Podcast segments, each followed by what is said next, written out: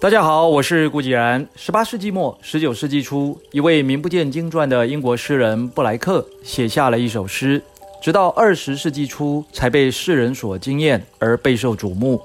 这就是著名的《一粒沙看世界》，用来说明很多事情要从细微处观察。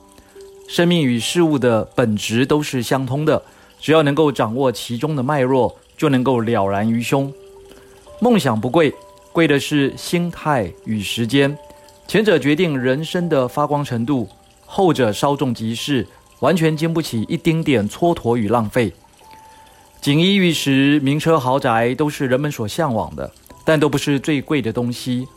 贵的是实际握在手中的实力。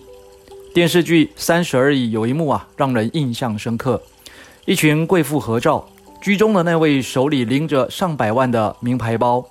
两侧依序排开的包包，即使没破百万，至少也得数十万。没有这个实力档次，还无法站上去拍照。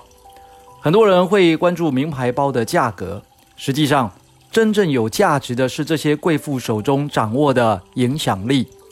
包包只是点缀而已，所以花得起的看价值，花不起的看价格，这才是事物的真相与本质。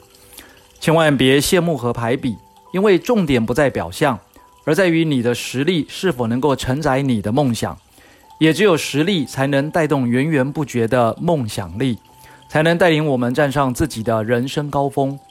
当我们还无法敲动整个世界的时候，先敲敲自己的脑袋，多腾出一点空间，装载更有价值的知识与经验吧。